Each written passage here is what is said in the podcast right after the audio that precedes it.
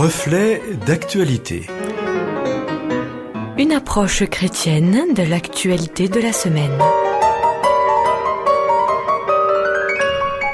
Amis auditeurs, bonjour. C'est aujourd'hui Joël Fayard à ce micro pour une réflexion intitulée Vivre et mourir dans la dignité.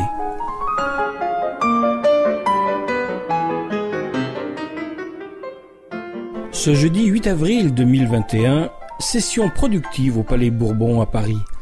Nos parlementaires ont plusieurs textes à étudier, à amender et à voter. Parmi ceux-ci, j'en relèverai deux. Le premier concerne les langues minoritaires en France. En effet, afin de favoriser leur diffusion, nos députés ont adopté et voté un assouplissement en faveur de l'enseignement et de la place de ces langues minoritaires.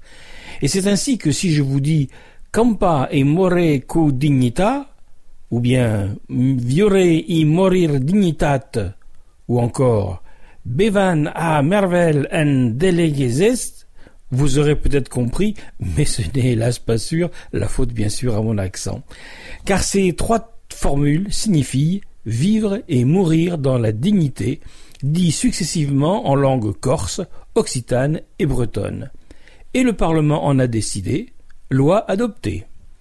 Mais si cette phrase, grâce au travail efficace de nos parlementaires, peut retrouver l'accent de nos terroirs de France, elle n'a pourtant toujours aucune valeur ni légitimité en terre de France, car nos députés n'ont pu se mettre d'accord en abordant l'étude de ce second texte qui n'est pas passé, repoussé une fois de plus. Et le Parlement en a décidé, loi recalée.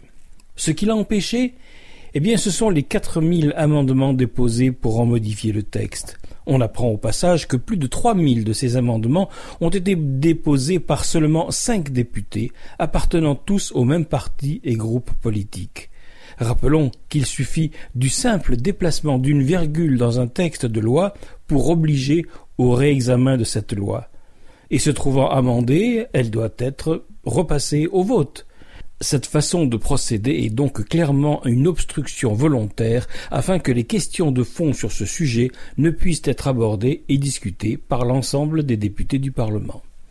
Ce texte, nous l'avons tous en mémoire, puisqu'il refait régulièrement surface chaque fois que l'actualité rapporte tel ou tel fait divers désignant une famille qui a aidé un proche à mourir afin d'abréger ses souffrances. Souvenons-nous, n'est-ce pas, du cas de Vincent Lambert, ou bien d'un médecin qui a accepté, à la demande de la famille, de fournir la dose mortelle qui a emporté tel patient.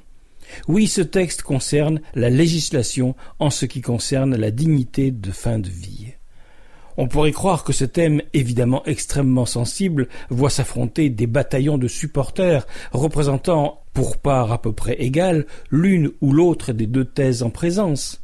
Mais en fait, ceux qui bloquent le Parlement, exigeant que rien ne change et qu'aucune aide ne puisse être apportée aux mourants, sont en réalité très minoritaires, à peine 4%. Ceux qui demandent une aide efficace pour aider les patients en fin de vie, qui le souhaitent et dans un cadre strictement médical, représentent eux 96% de la population. Pour se convaincre de la justesse de ce chiffre et de son pourcentage quasiment plébiscitaire, nous pourrions nous poser la question pour nous-mêmes.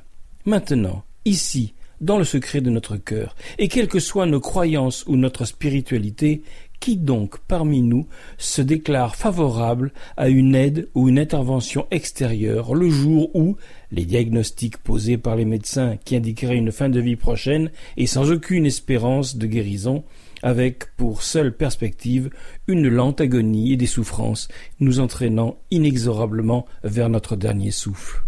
Qui revendiquerait pour lui cette longue agonie, alors même que la médecine et des soins palliatifs peut offrir des solutions sans souffrance, plus douces et plus humaines? Oh, pas de jugement ni de moralisation sur l'autre non plus, sur celui qui estime qu'il faut laisser agir le destin, sur sa façon de comprendre et d'accepter cette dernière partie de sa vie. Nul ne peut se mettre à la place de l'autre, et je pense que le plus grand respect doit être la seule ligne de conduite face à ce qui de toutes les façons est une souffrance. Respect donc dans la façon que chacun a de faire face à ces moments si douloureux et si forts. Mais si le plus grand respect est de mise pour ceux qui ne veulent aucune intervention extérieure au moment de vivre leur dernier moment, Faut-il pour autant interdire à ceux qui le souhaitent le désir et le demandent fermement pour eux-mêmes un accompagnement actif leur épargnant des souffrances qu'ils jugent inutiles et évitables? Nous le savons, de nombreux pays de par le monde, dont la Suisse et la Belgique pour les pays francophones, ont déjà légiféré dans ce domaine. Ils offrent un encadrement médical sûr et adapté aux vœux des patients en fin de vie et de leur famille. Et de plus en plus de personnes de France passent les frontières pour obtenir cette fin de vie conforme à leurs souhaits. Les opposants, s'ils sont ultra minoritaires en France, ont pour eux que la loi étant ainsi faite, pour l'instant, et tant qu'aucun changement n'aura été voté par le Parlement, tout contournement de cette loi est considéré comme un crime et leurs auteurs, famille ou corps médical qui s'y risqueraient seraient passibles de comparaison devant un tribunal pour assassinat ou meurtre. Bien sûr, pour les plus déterminés, pour ceux qui souffrent le plus, et surtout qui en ont le courage, et avant qu'ils ne soient invalides, il reste la violence inouïe des solutions extrêmes que je vous laisse imaginer pour mettre fin à leur vie et à leur souffrance, ou alors, mais réservée aux plus fortunés, une mort plus douce, accompagnée, mais à l'étranger. Mais qui sont donc ces lobbies qui s'opposent à toute forme d'accompagnement?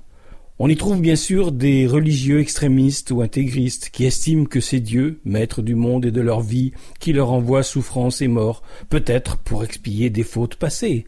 Inutile de préciser ici que je ne peux adhérer à cette vision d'un Dieu envoyant mort et souffrance, alors que le Christ lui-même a donné sa vie pour que le pécheur vive et soit sauvé.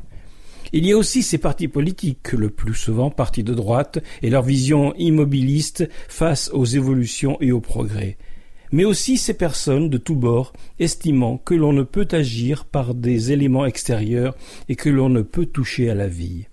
Si l'on peut comprendre ces approches et les juger respectables, doivent-elles pour autant être imposées à tous sans la moindre considération, alors même que d'autres accompagnements de fin de vie sont possibles? Il me semble que sur ces grandes questions de vie, de choix, de société, questions éminemment morales, spirituelles et de réflexions intimes ou personnelles, on pourrait peut-être davantage faire appel non pas seulement au Parlement, mais aussi au référendum prévu dans la loi française.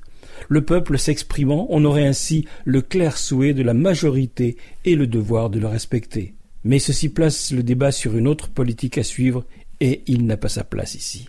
Ce qui me paraît en conclusion très important de redire, c'est que le changement souhaité lors de l'accompagnement de fin de vie ne concerne pas une modification quasi obligatoire qui serait imposée à tous et qui deviendrait la norme pour la fin de vie.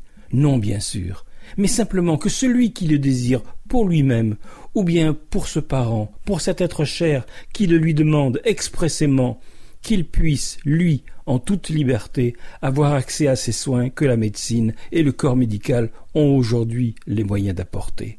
Que chacun ait la possibilité de vivre, de mourir dans la dignité, sans souffrance, en paix et entouré de l'amour de ses proches, en vivant auprès d'eux ces moments bénis de la séparation paisible et sereine, et dans l'espérance du revoir pour tous ceux qui ont gardé en leur cœur les promesses enseignées par le Christ.